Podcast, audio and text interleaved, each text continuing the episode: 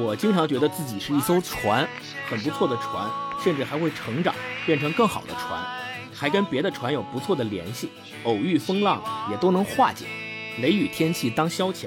但有个问题，我从来没解决过，我没有毛。他说，这就是一个过度自我关注、不会爱人、怕被爱又渴望爱的人，四处奔逃之时写的书。我希望最后这本书是我的名片，在这名片里才能看到这人跟名字一点关系都没有的那些部分。将来出版这本书，在腰封上印这么一句话：“一代人的名片。”如果想彻底把脸撕破，冲击销量冠军，就这样写吧，一代年轻人的名片。大家好，欢迎来到这一期的文化有限，我是超哥，我是星光，我是大一。大家好，又跟大家见面了。嗯，这周呢，我们再跟大家聊一本书啊，这本书还挺有意思的。这本书来自李诞。李诞写的新书叫《后场》，新的还冒着热气儿。对对对对，特别新。这次我们还和以前聊书一样啊，我们先上来介绍介绍这本书的主要内容啊。大老师，你给大家介绍介绍呗。这本书是李诞写的，算是中篇小说吧。然后他写的这个里面的人物就是李诞自己，写到了他做脱口秀这么多年他的一些心路历程，还有他跟一些关键人物，嗯，就我们知道的可能是建国呀，可能是他老婆呀，可能是什么程璐啊，或者他们公司老板之间的一些，在我理解就是聊天儿 沟通，嗯啊，它不是一个特别有明确故事线的一本小说集。更多是一个人的碎碎念，我是这么理解啊。嗯嗯，就是我刚拿到这本书的时候，因为呃这本书是单向街书店去做的这个营销策划嘛，然后他就签了，应该我理解是签了几千本的签名版，然后我我拿到的就是一本签名版。他一翻开这个书，打开就是 第一页扉页就写着李诞，然后他签名跟他一贯的这个风格都是非常气的，就是诞是直接画了个零嘛，画了个蛋，对。就是可以从这个签名上就能感觉出来这个人的一些性格的特点。然后这个书的设计，我觉得值得一说，就是它本身是一本其实不厚，这本书很快就能读完，七万字。对，这本书的封面上面有一块正方形的，看起来像镜子似材质的这么一个设计。你拿这本书，你直着去看的时候，你能够在这个镜子里面模模糊糊的照出你自己的脸啊。这个我觉得是专门设计的，也比较符合这个书里面他所讲到的那些故事。然后再翻到这本书的封底，封底的话有一座冰山，就他画了一个冰山，你可以很明显的看出来是一座冰山。这个意象也是在这本书的内容里面经常出现、反复出现的一个意象。嗯，他讲的就是冰山一角和冰山下面那个庞大的部分之间的一些哲学上的思考，这是李诞在书里面写到的。嗯，对，所以我觉得这本书的第一印象吧，给我的就是一个非常感觉还是非常有设计感的，并且是用心去。去设计的这么一个作品，我想补充两点。就第一点呢，它其实就是大家可以理解，它自既像一个小说，又像一个回忆录，嗯，甚至更像一个忏悔录，对不对？嗯、第二个呢，就是大老师刚才说的，它其实是一个全靠对话为推进的 这么一个小说，对吧？李诞自己也写，他就是喜欢写对话，没有故事，嗯，没有旁白，全是对话，对。然后第三个。第三个我觉得比较好玩的就是，嗯，他非常有李诞的语言风格，嗯，就是虽然他他看起来很冷峻，但他其实还有一些挺搞笑的地方，但是搞笑之余让你还是觉得内心觉得一紧，觉得还是挺沉重的，对对对吧？嗯嗯，那我们就再展开讲讲大家刚读完这本书的感受，哎。就是讲这个大感受之前，我先插一个八卦，嗯，因为这个书里边其实写了好多他和这个我们知道的这个，因为他所在的公司效果效果文化已经成了一个网红公司了，对吧？大家都知道，他本身也是明星，对，同事、老板大家都熟悉。他这里边透露了好多真人真事儿、真感受。我就是先说你们大感想之前，先好奇八卦问一下，里边有没有什么披露的细节或者新闻是让你们还挺意外的？觉得？说实话，我其实在看这本书之前。我对李诞的了解非常的浅，浅到什么程度呢？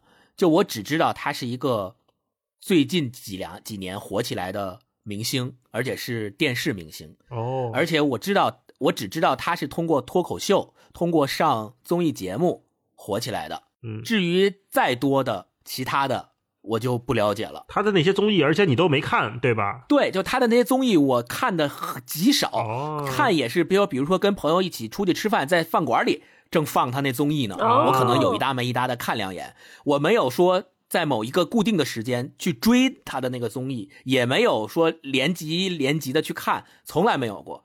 然后微博上我也没关注过他，有些时候大家。在生活中的朋友或者同事聊一些关于他的事情，我也就听一耳朵，我也没法参与，因为确实不是很了解他的综艺和他的这个故事。所以 pass 吧，嗯你回答不了。对，咱们后面再继续说。大老师呢？他在里面写他那个占效果占的股份只有百分之五，我没想到，哦，就我不知道是真是假。这么著名的事件你不知道，上过热搜的。哦，我不知道，我我一直以为像他这种头部 IP 应该是公司起码四五十，我我不知道，我我我对这个完全不了解。这是一个，另外呢，它里面提到的经济学家，在节目里面遇到的经济学家对他的谆谆教导，然后他非常的不买账，这种我我突然想到，哎，是不是我们认识的那个上辩论节目的经济学家？我我会 想想这个。然后还有就是他说王简阳嘛，那很明显就是建国了。建国我看他这个的一个整体感受啊，就是我觉得太真了，哦，很难判断出来哪部分是假的。因为呢，我觉得李诞作为一个脱口秀演员，当然这个脱口秀现在翻译各有不同啊。就其实他们做的叫嗯 stand up comedy，、就是单口喜剧。嗯在国内因为好传播，所以翻成脱口秀，但是这个不重要。就他作为一个脱口秀演员，我不认为他是一个专业的写作者。那在这个情况下，他能去表达的或者去虚构的东西是很有限的，而且他以大量的观点和对话来输出的时候，我大概率猜想都是他的心头所想。嗯，而且以他书写的这种节奏和流畅度来看的话，我觉得他不是憋出来的，他是一股脑倒出来的。水银泻地，就是他掺假的那个假就是虚构啊，它不是负面，就是掺假的成分应该不多。对所以我是当一本就是半自传看的。嗯，我不知道超哥看这个整体感受怎么样。我还挺喜欢李诞的，他们的节目我都看，包括李诞之前写的书我也都看过。哦，这次写建国之后，是让我特别意外，我没想到建国在生活中这么丧。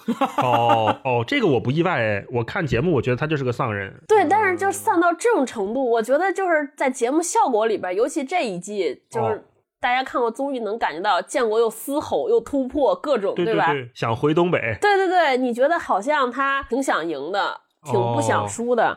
但是在这个书里边，简直是就是三句话不离要回东北，只想打游戏，什么也不想干，就想躺着想回东北。对，这我还挺意外的。哦，嗯，嗯那咱们展开讲讲你们的整体阅读感受吧。星光，你读完这本书啥感觉？嗯，我觉得咱们这期节目应该能聊出不少特别有意思的东西。为什么？因为你们两个其实比我都更熟悉李诞的故事。那我可能作为一个不那么熟悉他的人，我读他这本书，嗯，肯定感觉跟你们两个有所不一对，样视。角不一样就。你这个视角对还蛮宝贵的，因为现在像你这样的人嗯不多了。你什么感觉？嗯，首先是觉得他和我所对他不深的认识的那个李诞是完全不一样的两个人。这是我的第一感觉。我觉得这种不一样，可能可能比你们两个所认为的不一样更深，嗯，因为在我心里，他就是一个搞笑的，就是一个谐星，就是搞笑，嗯就是靠说段子来获得大家的关注和他的影响力。或者说靠说段子挣钱，当然他在这本书里也毫无避讳的说，我做这件事儿就是为了挣钱啊。嗯然后，但是我我我自己觉得这种不一样的感觉是，我觉得他除了会说段子，除了会逗你笑之外，他自己确实也对一些事情有他的思考，或者说他受困于他自己所营造的这个对外的形象，嗯哼，这是我所没想到的。嗯，因为在我理解，就是也许很多喜剧明星，大家不都说做喜剧的人实际上是悲剧的内核嘛？嗯就是底，就像你们刚才说的，建国是其实是一个特别丧的人，在生活里，但是他在台上你完全看不出来。那我理解，可能大部分做喜剧的人都会有这种双重的性格、双面的生活，但李诞能够在这本书里边这么直观的把他这种双面的生活写出来、坦白出来、剖析给你看，我还是挺意外的。哦，我的意外来自于我压根儿一开始就不相信一个说段子的人，他能有这么深的，深刻的领悟。啊，你这是带着就偏见了，嗯，呃，对，可能也是因为我确实不了解他。就大家如果了解他的人、喜欢他的人，也许早在这之前就对他有这个认知，但我确实没有，嗯所以我初看他这本书，我就觉得没想到一个写段子的人还能写出这么深刻的东西，或者说一个写段子的人，他除了每天想怎么写他的段子之外，他还能想到这些事情，嗯涉及到宗教，涉及到哲学，涉及到人生意义嗯这些事情。对吧？我我我是没想到这一点，这是我读这本书的第一感觉。第二感觉是我发觉他在这里面所涉及到的那些问题，很多时候我也想过，嗯而且我也没答案。哦，也是困扰你的事情，对，因为想到了这一点，好像我跟他之间的距离就有所拉近。嗯，就他在我心目中的形象就不单纯是一个写段子过活的人了啊，这是第二感觉。第三感觉又回去了，第三感觉就是打圈儿用他自己在书里的话说，就是又打打圈儿了。第三个感觉就是我又觉得他写出来的这本书虽然很真诚，我能感受到这种真诚，但我依旧认为他是个写段子，对，就他本质上是一个写段子的，本质上还是一个综艺明星。就我觉得他还是没跳脱出他的局限，虽然他已经触及到那些问题了，那些可能大家现在我们大家觉得那种顶层问题，但是依然他因为没有答案，依然跳不出去。就像他自己所说的，依然在打圈儿。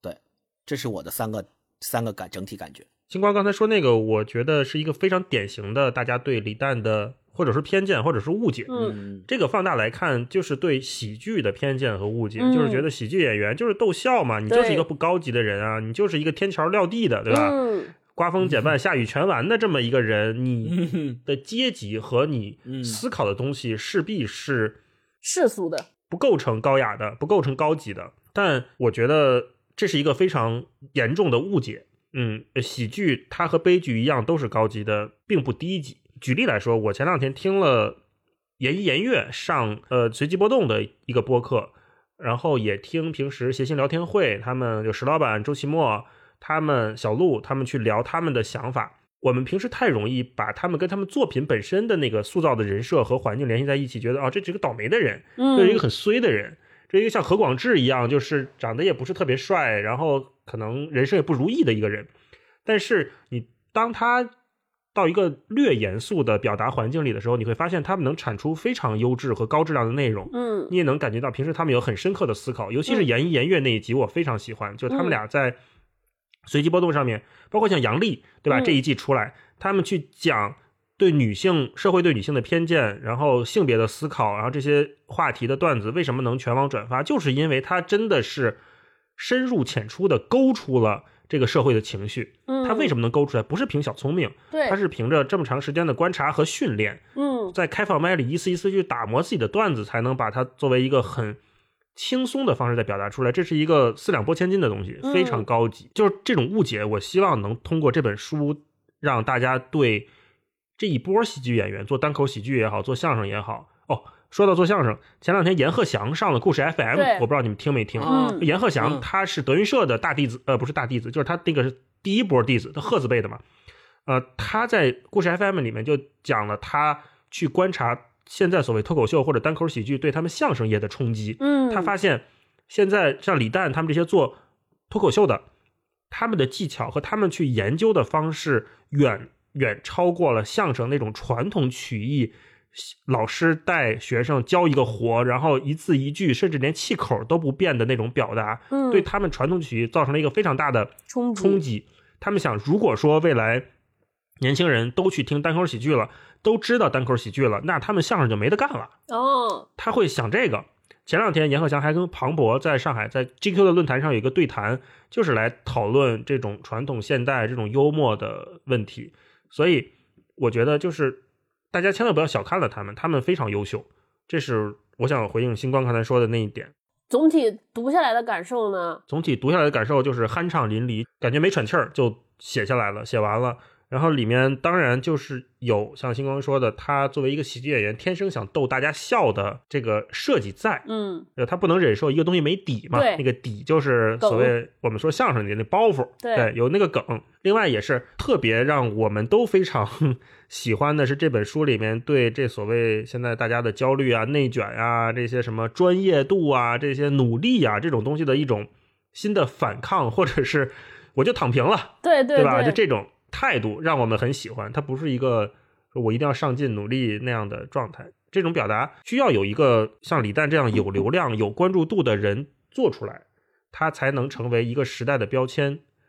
嗯，这个可能我们往后再说吧。嗯，这是我整体感受。超哥呢？我整体感受特复杂，就是作为一个纯读者，嗯，看完之后，因为我我确实觉得他写的挺好的，而且他的那个情绪感特别鲜明，所以看完之后，你我就第一次感觉就巨丧，特别颓。就刚看完的那一天。就是你被他书里边这些人的情绪严重的感染，就出不来。嗯，你也会问自己，就人生有什么意义呢？活着有什么意义呢？最后想了半天也想不明白，也觉得无意义，然后就特颓。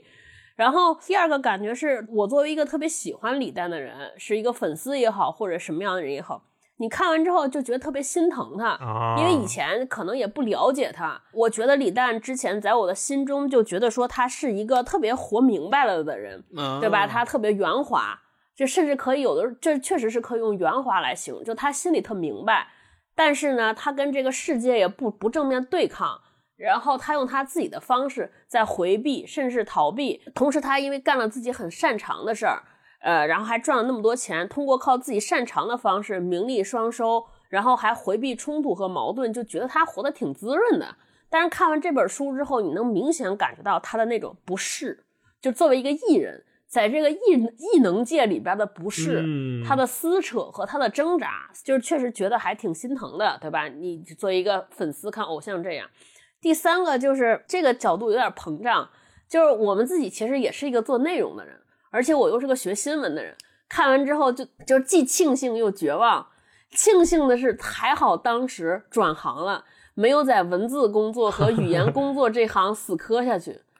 就是绝望，就是我觉得就是太太有才华了。我觉得就是李诞的这种才华，就是是抵挡不住的。就是我看完之后，就是那种一气呵成。而且因为我看了他前面的三本书，我能感觉到明显一本和一本之间那个进步之巨大。就看李诞的四本书，有点像咱们当年早先听周杰伦的专辑的感觉。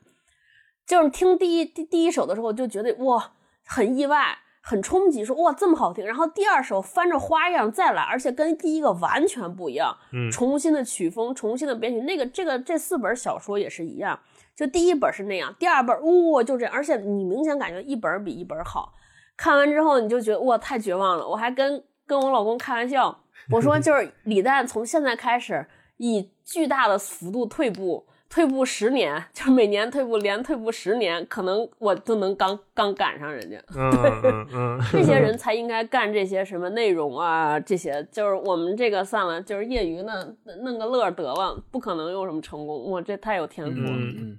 就之前我们仨人看这书的时候，在群里说，不然我们把这个书读一遍吧，因为好多都写的太好了。考虑到可能读书有版权问题，我们觉得还是先聊一聊。那现在就进入了我们最喜欢的朗读环节。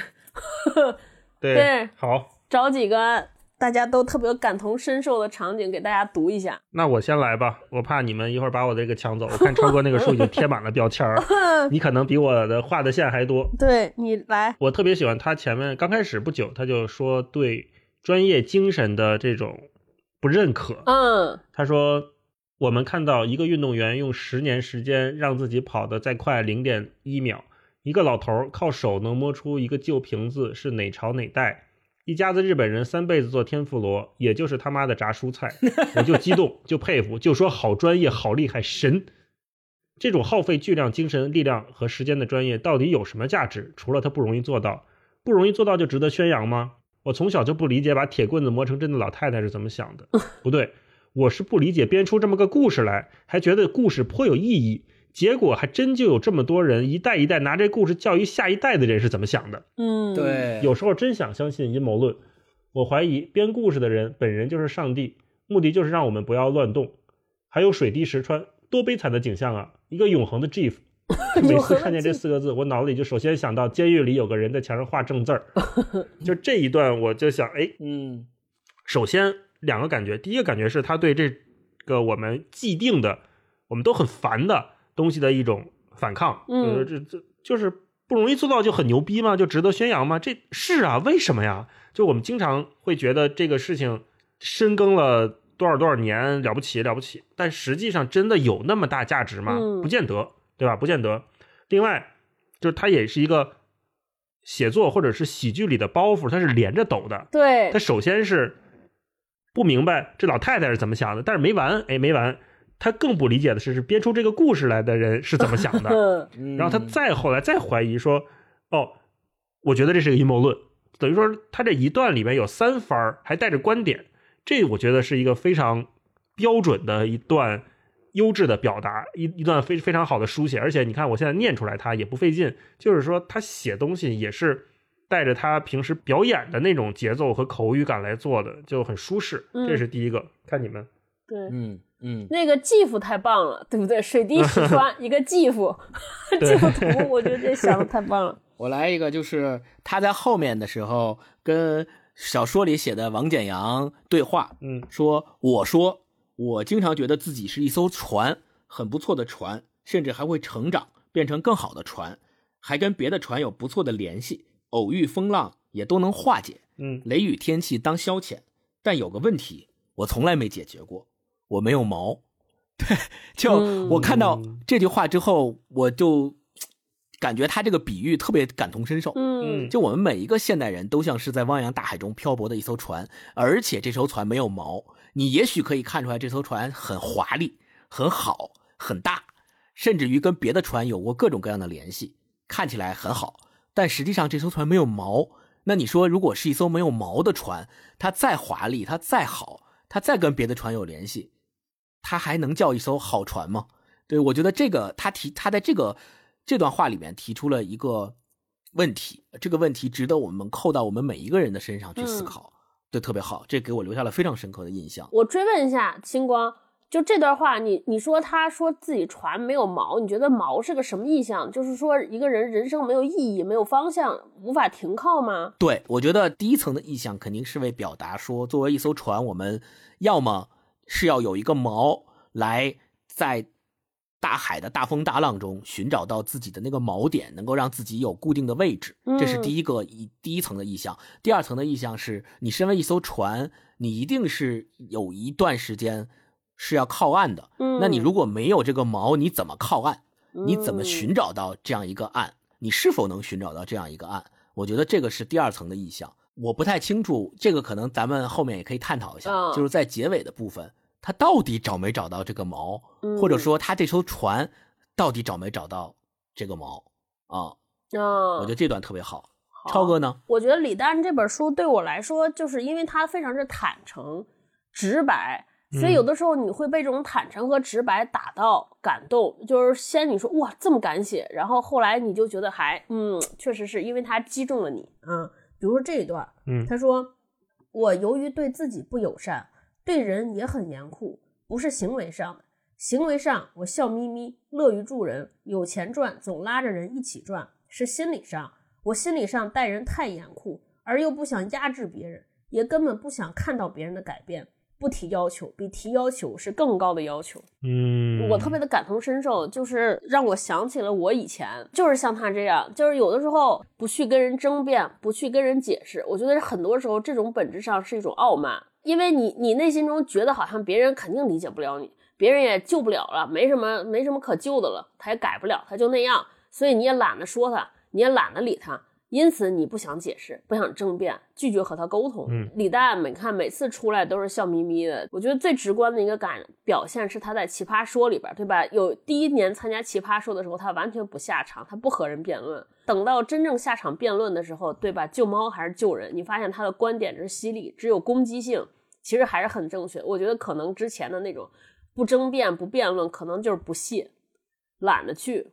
而不是说不会，嗯，我觉得他现在能把这个事情揪出来，我不能说是成长也好，我觉得可能每个年轻人身上都有这种需要成长的过程吧。继续，嗯大老师呢？嗯嗯，他中间有一段，他是写他跟大家去 KTV 喝酒，嗯然后他就就气氛热烈嘛，然后他这一段也是一个退一步的怎么说观察吧，我觉得就特别契合到了我的内心。他是这么写的，嗯他说喝到后半场他已经很醉了，趴在我耳边说：“蛋总，你别怕啊，其实我不喜欢你，我咋能喜欢直男呢？我就是为了让气氛热烈一点。谢谢你配合我啊，咱俩再喝一个。嗯，这之前是一个人进来就好像跟他一个大拥抱啊，还是跟他喝交杯酒什么的。李诞就说：“我没觉得自己配合他呀，但我确实跟着笑了，交杯酒我也喝了，那我就是配合了。那我是为什么呢？也为了让气氛更热烈一点吗？我除了卑鄙的观察，也有这样的付出吗？是麻木的跟随气氛，还是觉得就该如此，气氛就该热烈吗？那其余人呢？大家聚在一起是为了什么？晚上不回家，在这里喝酒，嘎嘎笑，互相挖苦，大家目的是什么呢？是不是就为了让气氛热烈一点？就这目的，没别的了。人聚在一起就为了让气氛热烈，更加热烈。气氛要那么热烈干嘛呢？给谁看呢？观众是谁呢？就这一段，我就觉得，哎，对呀，为什么我们首先是我们觉得李诞他是一个爱喝酒的人，他可能是爱热闹的人，嗯娱乐圈嘛，纸醉金迷嘛，大家都这样，对吧？那实际上，你看他在小说里面，他也对这个场景不能说享受，肯定也就是觉得无所谓，好像是觉得退一步看看为什么要这样，总是觉得嗯不太对，好像哪儿不太对。嗯我有时候在遇到这种情况，比如说小到什么公司团建呐、或者什么跟谁出去吃饭啊，好像大家总觉得气氛要融洽、要热烈，但也不知道为了啥，特别怕冷场。特别怕冷场。对，而且像可能李诞这样的人，或者是有一些性格的朋友，就是觉得如果冷场了之后，他会非常不舒服，他会自然而然的把自己带入到一个整个饭局的气氛担当，对吧？很多人是这样。对对对，活跃气氛。嗯，可是真正你有没有想过，为什么要活跃气氛？何苦呢？我就不愿意，我本人我就不愿意，我就不愿意参加这样的饭局，我也不愿意活跃气氛。嗯我这儿还有一段话，就是跟大一老师一样，也是读到这段之后击中了。我觉得他写的就是我。他说：“我做这工作干嘛呢？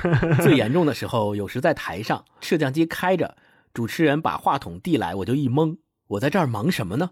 对对对，我也有印象这段。读到这段之后，我就马上特别感觉就是在写我。我有时候也经常会在公司做着做着 PPT，突然脑筋一发散，一转出来，我就在想，就像是自己的灵魂突然脱离开自己的肉体，然后站在旁边看这个正在做 PPT 的人，干嘛呢？你在这干嘛呢？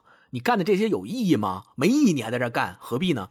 就会总是会有这样的问题去问自己。我觉得整本书里面，其实李诞他用他自己特有的语言风格和方式，试图去回答的，也是类似于这样的核心问题。他用了很多的方式去寻找这些问题的答案，比如说从宗教层面去寻找，从哲学层面去寻找，跟他的不同的朋友去聊天，有有钱的，有那个跟他一样的，对吧？呃，有他公司的高层，有他的合伙人等等的这些朋友去聊天，他似乎能找到一些答案，管用那么一阵子。嗯 但是往往这种管用过了这阵之后，又变成了不管用，又要去寻找新的答案。嗯。所以我觉得我的生活，或者说我的实际的感受就是这样的，就是在工作中，在生活中，你总是会遇到各种各样的问题，你也总是想要去不同的人的地方去寻找答案。你找完了这个答案之后，可能今天晚上你能过得挺好，睡个好觉。第二天早上起来，问题依然还是问题，你依然还想去寻找新的答案解决这个问题，没有用，就像在原地打转，没有用。永远这个问题摆在你面前，是不是能够找到一个终极的解决方案呢？不知道，最起码我现在没找到过、嗯，啊，这是我的真实感受。超哥呢？我本来是想念别的，但是星光都念到这儿了，我觉得必须再念一段和你这个呼应，就是当代社畜的生活写照。我估计大老师可能也、嗯也画了这个了。他说：“你早晨醒来的时候，心态是你欠世界的，打完卡的一瞬间，就是世界欠你的了。妈的，老子已经打卡了，还要我怎么样？打卡代表什么？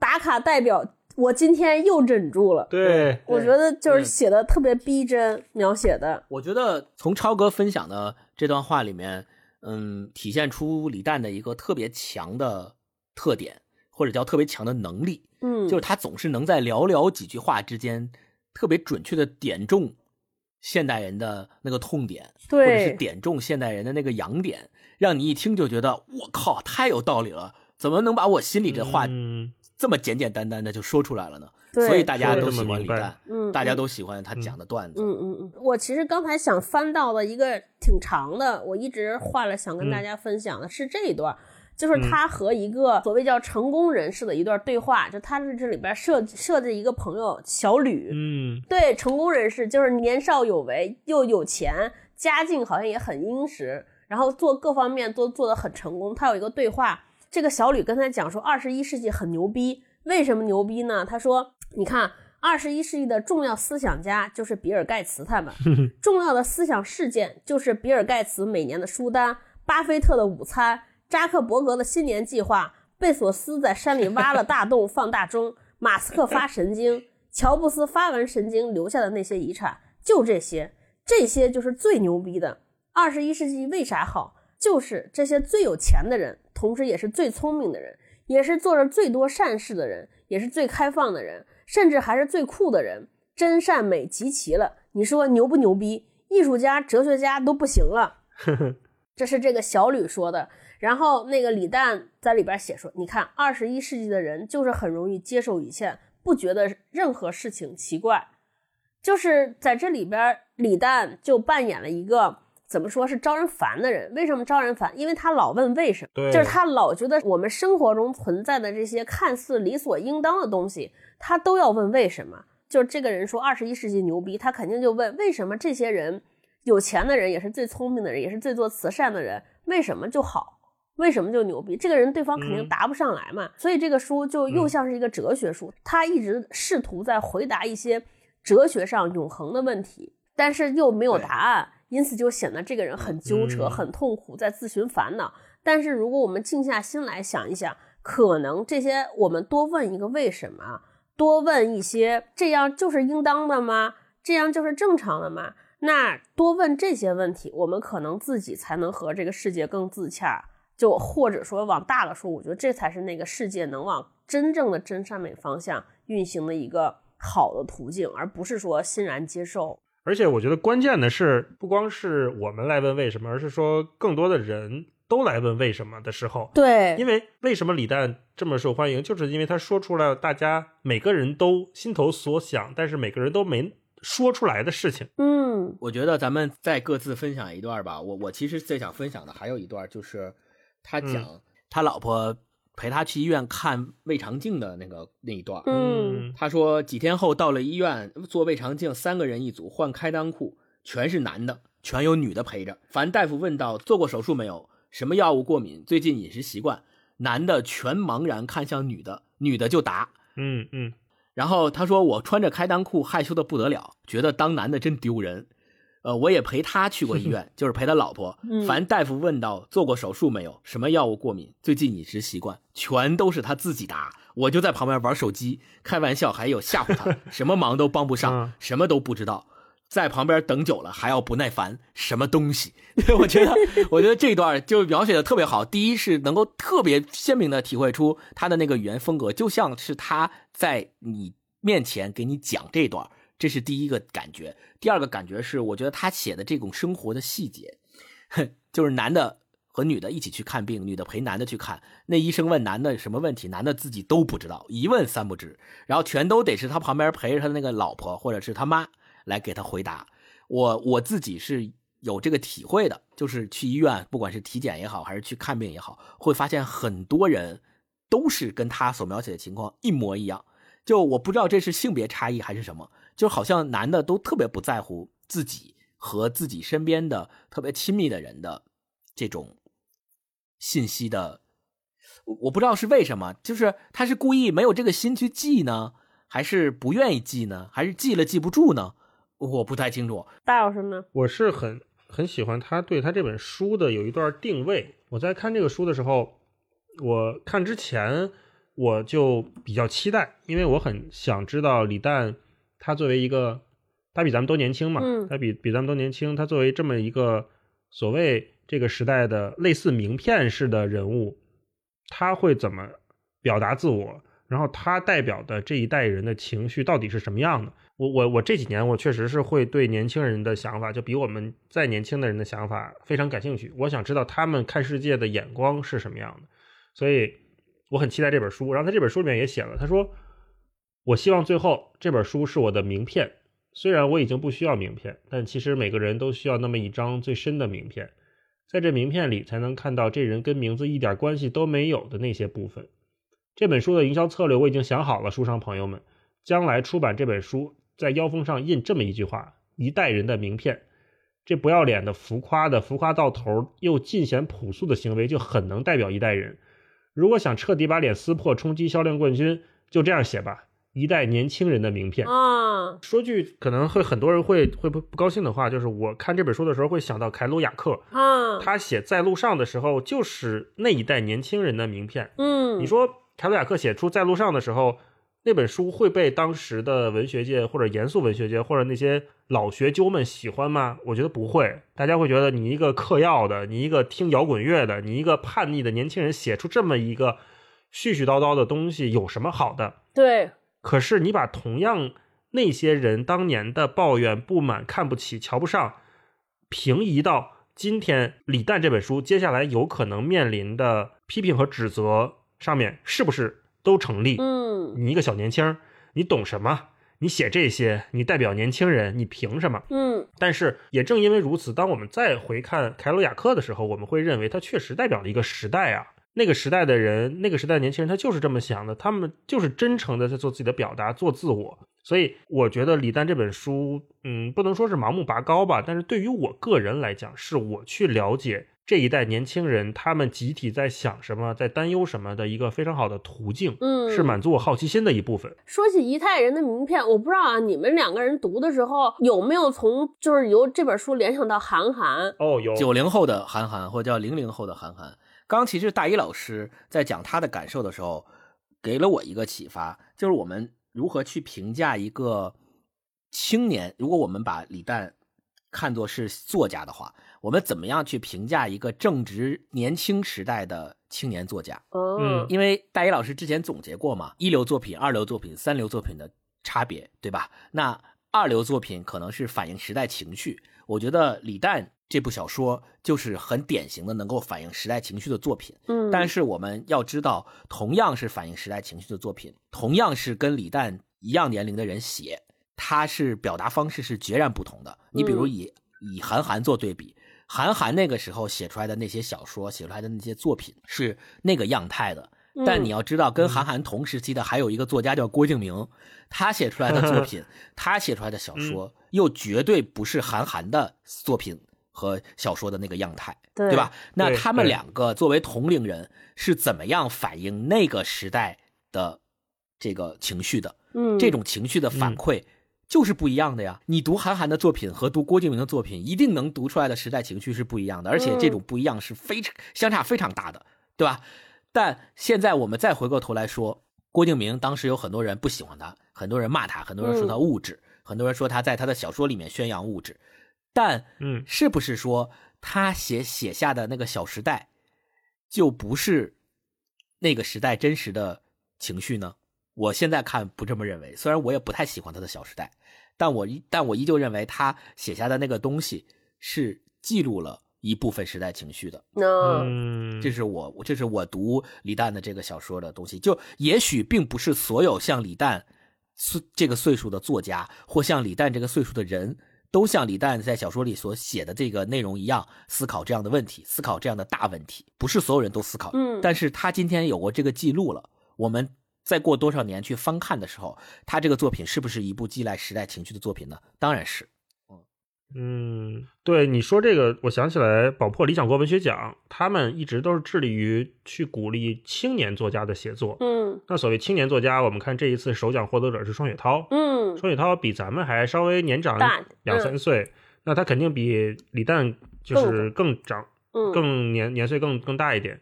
那双雪涛是第三届的首奖获得者，第一届是王占黑。王占黑很年轻，一个小姑娘，写的非常好。他写的那本书叫《空想炮》，啊，新一本叫什么小花旦嘛，应该是对刚出，我还没看。对，星光说这个想让提醒了我，就是说我们观察一个时代，当然不只有一张名片可以参考。像韩寒和郭敬明两个人就是截然不同的面相，去表现对时代的描绘和幻想。嗯那在我们看这些青年作家的时候，甚至是更年轻的作家的时候，我觉得王占黑他可能更像是一个作家贴近生活去观察这个生活的作家。对对对，嗯李诞他更是一个大众人的，他更会跟大众打交道的一嗯个写作者。对他，写出来那些东西不符合幻想，但是符合每一个人真实的想法，是这个维度是不一样的。没错。就说到这个维度，我就想起来李诞自己在书里有一句话，他总结这本书也是，他说这就是一个过度自我关注、不会爱人、怕被爱又渴望爱的人四处奔逃之时写的书。这本书就是这样的洞穴、被窝，关起来听不进去油盐。嗯，我觉得这个其实就是刚才说到时代名片，我觉得可能这句话也能代表现代一部分年轻人的心声：过度自我关关注，不会爱，怕被爱，又渴望爱。就他怕被爱，其实就是因为自己不会爱嘛，因为他觉得说你爱了我之后，是不是我也要向你付出同等的爱？但我又不会，所以他怕被爱。然后他说，这是这样的洞穴、被窝，关起来听不进去油盐。洞穴嘛，那肯定是有很多心里话想对对方说。至于对方能不能听得进去，有没有反馈无所谓，反正我就是要倾诉，就是要发泄，甚至是被窝呢也是，就是自己说给自己听。关起门来听不进去油盐，这个我特别想重点说，就是那天看韩寒和李诞的对谈，我还挺感慨的。就是你明显感觉韩寒已经已经是过来人了，嗯，就是我们当年刚认识韩寒的时候，我甚至认为韩寒比现代的李诞还尖锐，还张狂。还叛逆，对对对，就是我觉得李诞的这种叛逆，他其实属于我我不知道对不对，应该叫我自己觉得他叫油滑的叛逆。就他是就是外圆内方，就是他把好多的不合群冲突也好，他其实是收着的。他用他文章里边所谓的所谓叫专业这个词就遮过了，他不会和人 不会和人正面对抗。但是韩寒不一样，我们都记得韩寒当年在微博上声讨各个对对是的，从，对吧，就是舌战群儒，然后写那一些些那么多掷地有声的杂文、议论文，高处不胜寒。对对对，就是韩寒嗯好像更直接、更直给。但是现在你看韩寒，你完全再也听不到这个声音了。我觉得就是所谓叫油盐不进这个事情，可能就是每一个所谓叫青年作家也好，或者我觉得更愿意称之为我们每个年轻人也好，都有那么一个阶段。就你不能说它是对错，但是我觉得就是要有那么一个青春期的跌跌撞撞，或者叫理直气壮，或者叫就是我行我素。我觉得这个是最美、最宝贵和最美好的。嗯，这也是为什么我们这些年龄稍稍大的一些人，为什么开始向往这些年轻和青春，其实就是向往那个勇莽，对吧？不计代价，不计后果。我觉得就是那个特别让人羡慕。嗯说起韩寒，让我想起来当年他年轻的时候在微博上纵横捭阖的那个时代，对，他每写一篇杂文出来都引起轩然大波，什么嗯民主三篇。对对，然后我们可以对比一下韩寒那个时期他写的那些文章和李诞现在在他这个小说里面所写的文章探讨的问题，实际上我们可以看出来，随着时代的变化，这两个时代的年轻人所探讨的问题实际上是有不同的。没错，嗯韩寒他本身写杂文出身，那他一开始就是带着一种批判的眼光去看这个世界上的一切。嗯，他总是会看到那些自己不喜欢的、不符合他的价值观的东西，并且勇敢的向这些东西发起挑战，嗯勇敢的揭露，勇敢的去战斗，是这样一种姿态。当然，随着他年龄的增长，后来他也去拍电影了，也去玩赛车了，等等的，可能就没有当初年轻的时候我们大家认为的那种战斗姿态那么强硬了。嗯但我们再看回头看李诞，李诞其实他用的方式跟韩寒截然不同，对他是用一种解构的方式、消解的方式去弱化崇高，就是他你不是崇高吗？OK，我也不跟你正面对抗，我讲一段子，我把你给消解了逗。笑。嗯对，解构了，在这种逗笑的过程当中，大家就会觉得你有什么可崇高的？你也不就这个吗？你有就这样。所以他是用他自己独有的方式去对抗，或者叫去消解掉这样一种我们根深蒂固的那种坚硬社会上的坚硬的那种东西。那嗯从韩寒和李诞他们两个不同时代的年轻人的方式去对比，我觉得时代是进步的。进步的方式在于，我们可能渐渐的学会了用非对抗、非强硬的方式去消解掉这个社会上坚硬的东西。这是我的一个看法。哇，我跟你的看法完全不一样。对我也是，我截然相反。当时我只能看到说，韩寒那种方式，他是用那种硬碰硬的方式去写一篇檄文般的文章，去讨伐一切。啊，现在我们可能更愿意接受，或者更容易接受的是李诞的这种方式。啊，你们俩有什么不一样的看法？你说的更容易接受和更愿意接受，在我看来。正是这个时代退步的表现，它是一种不得已而为之的接受啊。我觉得年轻就是要理直气壮的去做一切事情。对，在韩寒那个时代，包括郭敬明，像韩寒，他是理直气壮的去反叛一切，他去看不上一切，去讨伐一切。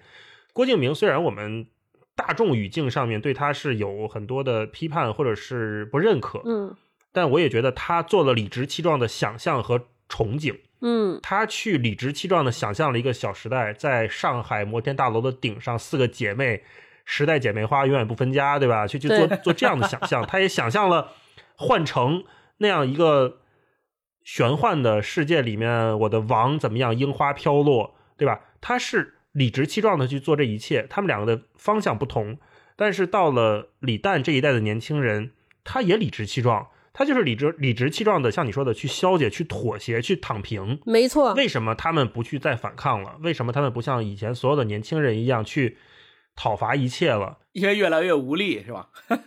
对，因为他们做不到，他们知道自己做不到，他们看到前人也没有做到。这个我觉得绝对不是进步，而是悲哀。嗯，你看现在我们的这些写作者们，他们比如说双雪涛吧，他是作为。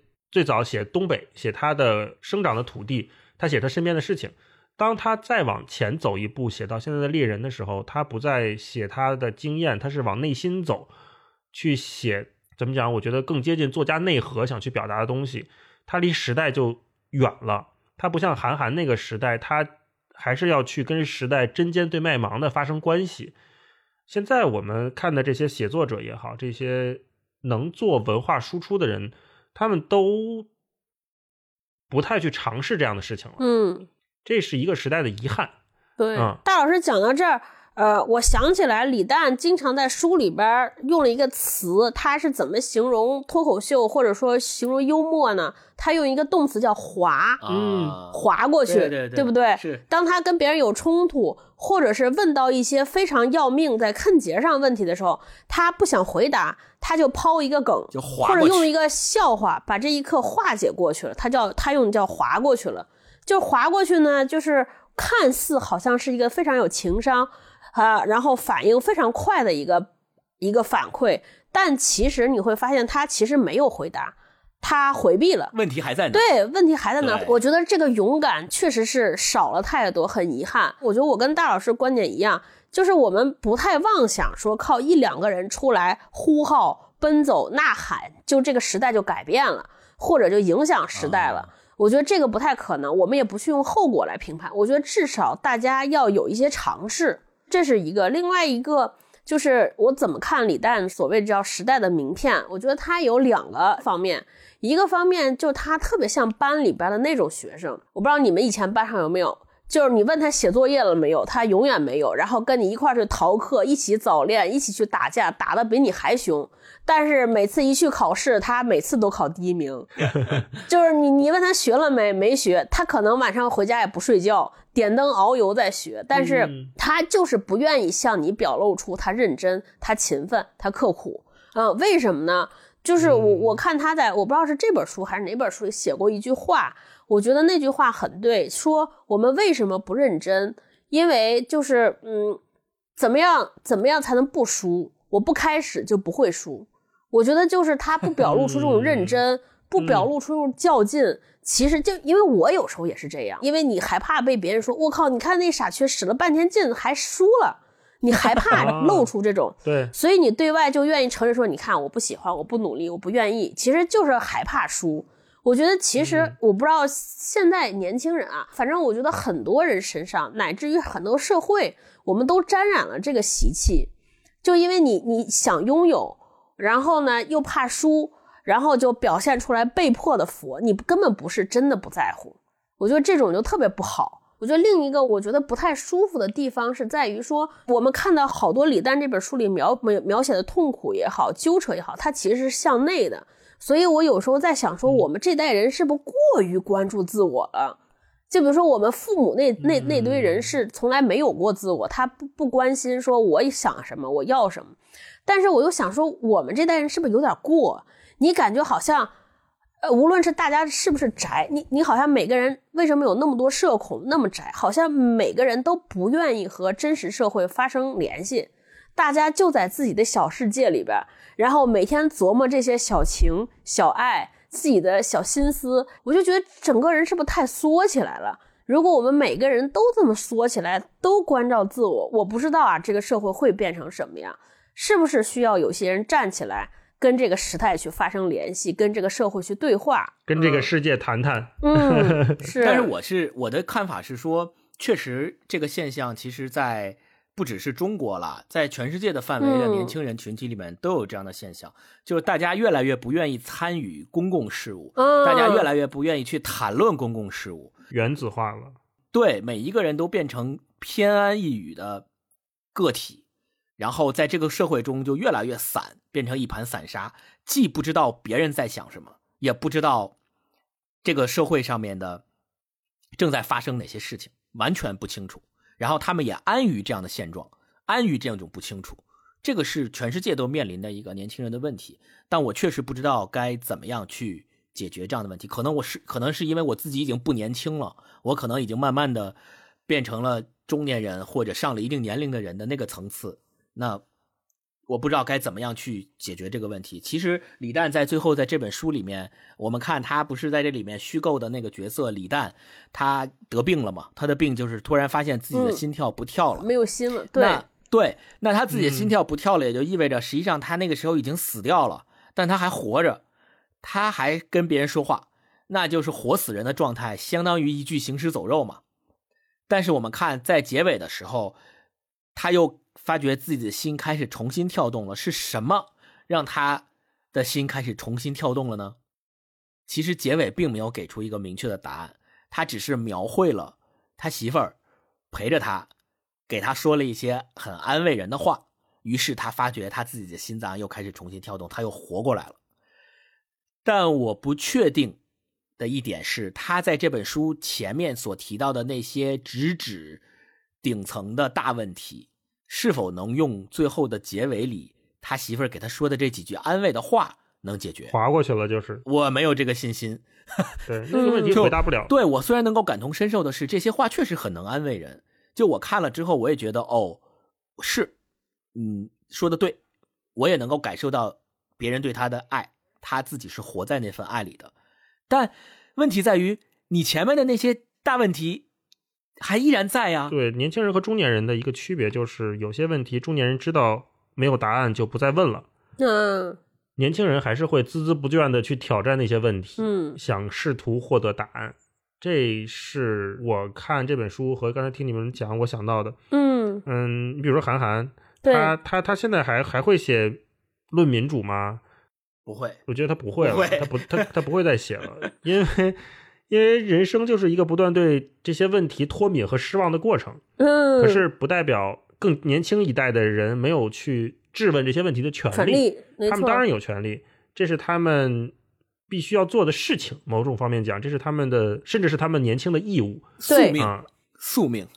一代一代的人的宿命。对，那李诞在这本书里面提出这些问题，他势必是没有答案的。我们看这本书，刚看到他提出这些问题的时候，很多人肯定就会呵呵一笑，说 很多中年人就会呵呵一笑，说你还是太年轻啊。对，很多中年人，尤其是中年男人，我跟你讲，中年男人瞧不上李诞的这些人就会呵呵一笑，哼，你耍嘴皮子吧，你就问吧，你看吧，看最后能怎么着吧。李诞没有让那些瞧不上他的人失望。就这么讲，因为这个是年轻人在中年人面前无力的宿命。星光讲宿命，就是这些问题势必是解答不了的。看不上他的人还会继续看不上他。我自己有一个特别明显的感受，在读这本书的时候，我不确认我是否正确。呃，我只是自己的判断。就他写那小吕，就是这个书里面不是有一个有钱人的成功人士，对，叫小吕，然后他经常成功人士，对，经常跟他聊，然后去他的去他的什么会所，然后去 KTV，两个人聊聊各种事儿。有一次，他跟他最长的一段对话的描写的那个长聊那个章节，我读完之后，你知道我的感觉是啥吗？我认为，如果这书放在十年前的我去读，我一定更加喜欢小说里边的那个我的观点和价值观和答案。对，但你知道，我现在读完，我现在读完，我的感觉是，我觉得小吕说的对。对，我觉得小吕说的对，而且我觉得他说的没毛病，就是我我觉得人小吕这价值观这样啊，非常正啊。就是这样啊，就每个人每个人就 明显是过来人的这个看法嘛，在小吕看来都不是问题。就你现在想这些没有意义，你你你就跟我来喝酒，咱俩就聊别的，聊那些有意义的。对，你现在想的这些没有意义。对，我就我现在觉得这就是典型中年人劝青年的 话术。对对对，想太多了。放十年前，我会想我我的想法跟李诞一样，我也会想这些问题。而且我对那些来劝我的人会不屑一顾，我觉得你们懂个屁呀，庸俗！你什么玩意儿？你们就你们没有理想，你们根本就没有思考过这些问题，还有什么资格来跟我这儿聊聊什么聊，对吧？但现在我读这个，我就觉得我是小吕那个观 观点特别明显。嗯，你已经变成被批判对象了。我觉得就是看完这本书之后，我的那个整体感觉接星光的。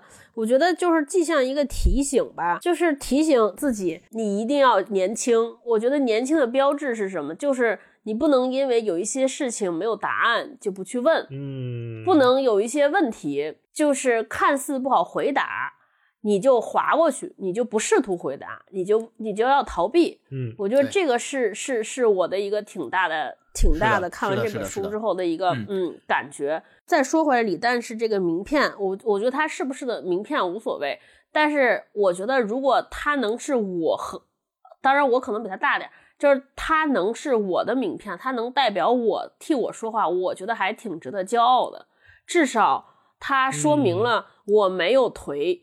就是我没有一直这么颓，一直这么躺，没有变成小吕。对对对，我一直还在思考，还对还想变，我觉得还挺骄傲的。嗯嗯，我想说的是，我读这个书里边，因为他这书里面描绘了一个英语老师嘛，是个基督徒，然后经常跟他探讨基督教的问题，然后他自己也愿意去通过佛佛学或者基督教去思考他所没有回答的、没有答案的那些问题。那我的一个最直接的感想。就是他在这本书里所提到的那些可能是年轻人独有的那些对人生的大问题，实际上我们每一个人都曾经问过自己这样的问题，或者在深夜当中思考过这样的问题。也许你有答案，也许你没答案，也许你到现在你在想这个问题会有不同的答案。但是归根结底，这些问题在你的人生中的某一刻一定是会想到的，一定是会思索的。那。思索这个问题只有两种最终途径。第一种途径是你通过一些解决的办法，比如说宗教，比如说信仰，比如说哲学等等，它可能在某一段时间内阶段性的解决了你的问题，给了你答案，让你心安。第二个途径就是你永远都不会对这些问题有答案，永远都在追索之中。所以超哥刚刚说到的那个年轻人的提醒，其实就是说我们需要告诉自己这些问题的思索。可能是永无穷尽的，你在一生当中都会永远问自己这样的问题。另外，就是我我我我也希望就是说，通过这个读这本书吧，我也知道了，就是李诞可能现在他处于的一种阶段，就是我刚刚说的第一个阶段，也许有一个答案能够阶段性的解决缓解他的这个焦虑或缓解他的问题，但是这个问题还会会打还会打圈还会不断的去追问他，还会不断的困扰他。对，一定是这样。嗯，哎，我有一个问题。就因为聊到这儿，肯定很多，我觉得啊，这本书会有有一些争议出来。就如果说让你们给给别人推荐这本书，你们会建议什么样的人读它？超哥，你会给什么样的身边什么样的人推荐这本书？我想想啊，我可能会给身边所有人吧。真的吗？真的真的。首先，我我觉得大多数年轻人都会有李诞相同的困惑，你能在书中找到和你一脉相通的那个东西。比如说，我们对于那么多自己内心中不愿意，但是又迫于无奈必须要干的事情，必须要去干时候心里的那种委屈、那种不情愿。我觉得这个事情是能找着你，你能找到心中好多好多的这种共通的地方。你看看那个年轻人是怎么面对的，而且你想到有一个比你有钱、比你有天分、比你还红的人，跟你一样也这么不情愿，也有这么多被迫无奈、被迫营业，你就会宽慰很多。对对对，我觉得这个是对，我觉得还有一个，就会给身边每一个做文字内容的人推荐这本书，因为我觉得他实在是写的太好，就他的那个节奏感，嗯。啊、那个话和话之间那个衔接的扣儿，我觉得特别值得每一个人学习。但就我们不会给大家推荐马尔克斯，因为你知道那个是你永远无法企及的一座高山。但是我觉得李李诞虽然也是一个有天赋型的选手，但是我觉得里边有一些东西，比如说他对于人的洞察。对于一些嗯就是精准洞察之后的那种解构式的表达，我觉得是值得学习和玩味的有。些技巧，嗯，我觉得这些技巧是可以学学习和学到的。嗯我会推荐给这本书看这本书的人，就是现在比我小，可能五岁到十岁的正在上大学的朋友吧，我可能会推荐给他们，或者是我知我明确知道他在生活中特别喜欢李诞，他是李诞的粉丝，我会推荐给他看这本书。我为什么要推荐给他看这本书呢？我是想要告诉他说，你你所喜欢李诞的那一面，或者是你你所凭借那些东西所喜欢李诞的，其实他有另外一面，或者说，其实他有更深层次的思考，就像这本书里所写到的那样。那我希望通过这本书介绍给他们以后，让他们能够得到一个更立体的李诞，而不单纯的是觉得他就是一个笑星，他就是好玩，他就是会说话，他就是情商高。我觉得这个是不不那什么的。这其实他在这本书里面也举了一个例子嘛，他说好多男生见第一次见到他的时候，会跟他讲说啊，李诞诞总，说那我女朋友特别喜欢你，我老婆也特别喜欢你，然后我女朋友经常跟我说起你，然后经常用你来举例子批评我说你怎么就不能像人李诞一样呢？对吧？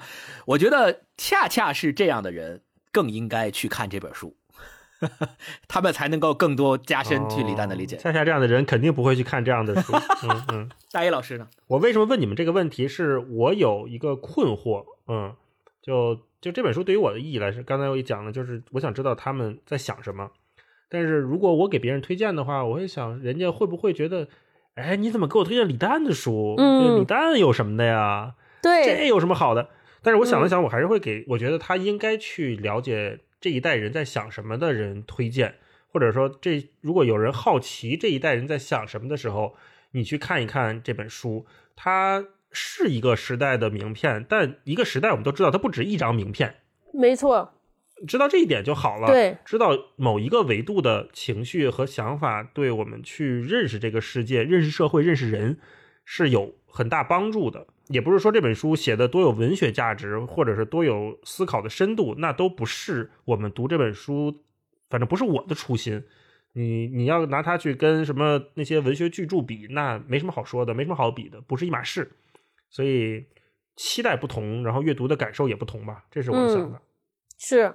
那好呗那今天到了最后，我就我们的例行环节，例行推荐有什么相关推荐给大家推荐推荐？大老师，你先来。呃，这本书推荐给大家，然后也推荐一下凯鲁亚克的《在路上》。在路上可能很多朋友都看过啊，就是同样是年轻人，他们在不同，在美国的年轻人在那个时代他们在想什么，然后我们中国的年轻人在这个时代他们在想什么，这是一本。然后另外有另外一本叫《巨恨拉斯维加斯》，也是一本小说，呃，也是垮掉的一代写的，也不错，挺好玩的。超哥应该也看过哈，我推荐这两本吧，如果大家有兴趣的话，可以找来看看。嗯。呃，我推荐的其实就是，可能现在的这些年轻人都不感兴趣了，但是我还是要推荐，就是当年我们年轻的时候所看过的那些梦里花落知多少吗？那那人的书，比如说韩寒的，韩寒的他他也写过一些类似于这种李诞写的后场这种薄的、比较易读的这种小说，比如说。对，我想和这个世界谈谈，还有包括他写的《长安乱》等等的这些小说，都是比较有寓意的。然后里面探讨了一些他们的想法，我觉得可以对比着看，就是那个时代十年前的年轻人是怎么看待社会和自己的，然后十年后李诞这一代年轻人是怎么看待社会和自己的。我觉得这么对比下来，一定会有一些不一样的感受。对，这是我的推荐。嗯，嗯，超哥，我我先推荐那个李诞的那个《笑场》和《宇宙超度指南》，我觉得就是我一般喜欢看书，就是对比着看嘛。你都看完，把李诞的书都看完之后，你会发现李诞的整个的成长的脉络，包括他文笔方面的那个特别大的进步。然后笑场，我特别想推荐给星光，或以及像星光一样单身的朋友，就因为那里边有一些情书，实在情话写的太好了。我觉得就是大家可以抄作业，我可以给大家念一段啊，说。就是他特别喜欢，就是那个那个校场里边是一个小小和尚叫撤丹，他特别喜欢一个女孩叫小北，他给小北写的说：小北，有一日我或成佛，绝不学这化身万千的本事，我与万千相安无事，我集中精力念你的万千心意。小北，我做佛，你做我的四臂。我就觉得哇，特别会写。我做佛，你做我的四壁。嗯。可以可以学习起来。对，然后另一个阅读序列呢，就说起来这个年轻青春的困惑，我觉得大家可以这么看，可以从看那个歌德的那个《少年维特的烦恼》，然后再看这个《麦田守望者》，然后再看那个在路上，再回头看韩寒，再回头看这个，我觉得这么看上来，你会发现说，其实青春期或者年轻人虽然时代不同。对吧？所处的国别不同，经历的背景也不同，但你会发现，大家好像年轻人纠结的就那些事儿，来回来去打圈的就是那些事儿，真 真的就其实特别像。所以我我就看完这个，我就觉得我靠，青春可真好，就特别想再年轻一回，理直气壮的年轻一回。好，好，那我们今天也聊了李诞的这个这本书，然后大家有空也可以去看一看，也看一看我们刚才给大家推荐的那些作品。好，那我们今天就先聊到这儿，希望大家。呃，一周快乐，嗯，好吧，下次见，下周见，过得开心，过得愉快，拜拜，好好，那下周见，拜拜，拜拜。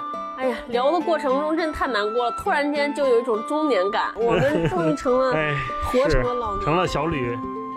故事开始以前，最初的那些春天，阳光洒在杨树上，风吹来闪银光。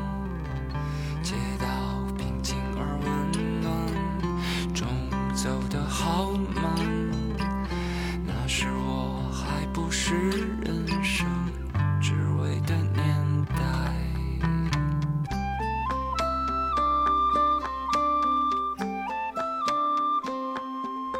我情窦还不开你的衬衣如雪等着杨树叶落下。